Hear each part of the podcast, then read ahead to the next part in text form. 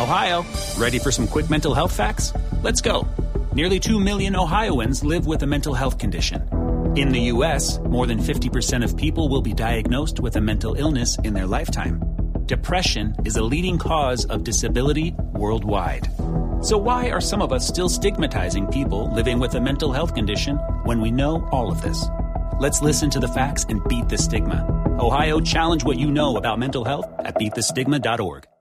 Buena noticia para hoy y para lo que viene el 23 de agosto, que es la Vuelta a España. Lo de hoy es que gana una etapa en la Vuelta a Burgos, donde él defendía el título de campeón del año anterior, una etapa de 170 kilómetros entre Comarca Pinares y Laguna de Neila. La ganó de manera increíble, eh, prácticamente en los últimos dos kilómetros estuvo haciendo un juego de que partía, no partía. Había un, ciclista eh, español, Daniel Moreno, que le llevaba cinco segundos en la general, lo fue siguiendo hasta que no pudo más Nairo y terminó sacándole siete segundos eh, arriba en el alto donde terminaba esta etapa y es el nuevo líder.